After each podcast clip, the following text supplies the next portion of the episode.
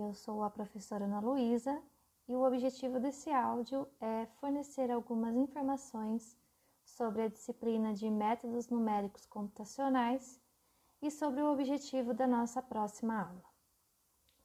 Métodos numéricos computacionais é uma disciplina de 60 horas, obrigatória para os cursos de engenharia do campus de Cachoeira do Sul.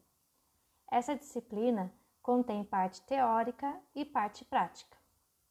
De acordo com o plano de ensino, os objetivos dessa disciplina são analisar, interpretar e aplicar os métodos numéricos na solução via computador, da análise de erros, dos métodos de determinação de zeros de funções, dos métodos de resolução de sistemas de equações lineares e não lineares, das formas de interpolação usando polinômios, do ajuste de curvas pelo critério dos quadrados mínimos, por análise harmônica e por polinômios ortogonais e das fórmulas de integração numérica. O objetivo da nossa próxima aula é conhecer e implementar um dos métodos numéricos de obtenção de zeros de funções, que é o método da posição falsa. Para a realização dessa aula e das demais, nós vamos utilizar a plataforma Moodle, que já é uma plataforma que vocês estão familiarizados. Vocês deverão ler os materiais e resolver as listas de exercícios que serão disponibilizadas.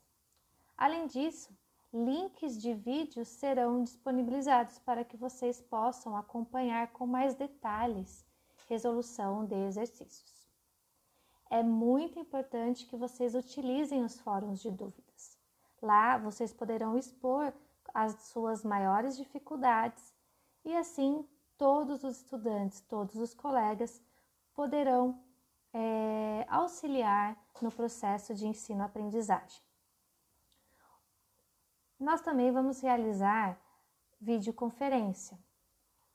Os conteúdos da videoconferência serão baseados nas dúvidas que vocês colocaram nos fóruns de dúvidas.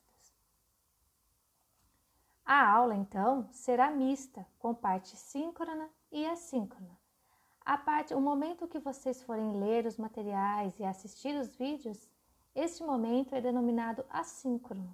Depois, nós vamos realizar um, um encontro síncrono através da plataforma Big Blue Button do Moodle.